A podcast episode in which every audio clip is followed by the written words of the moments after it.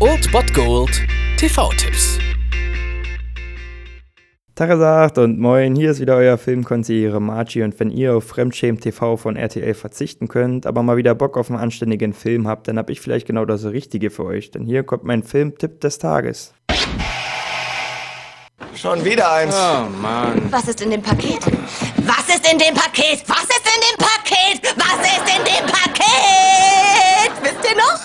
Brad Pitt in sieben. Nichts? Ja, ich bin wieder der Arsch.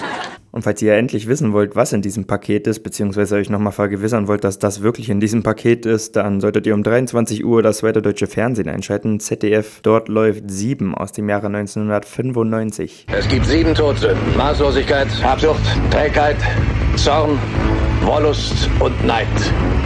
Sieben. Wir müssen noch mit fünf weiteren Fällen rechnen.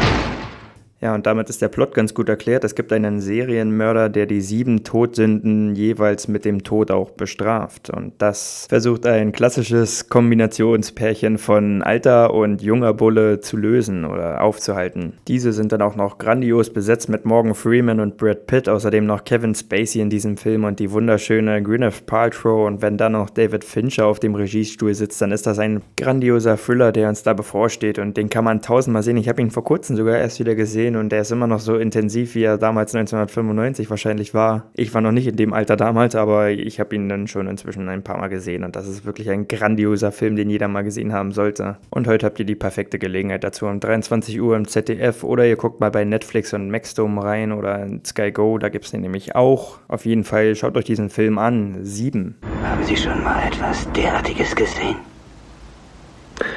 Nein. Sieben.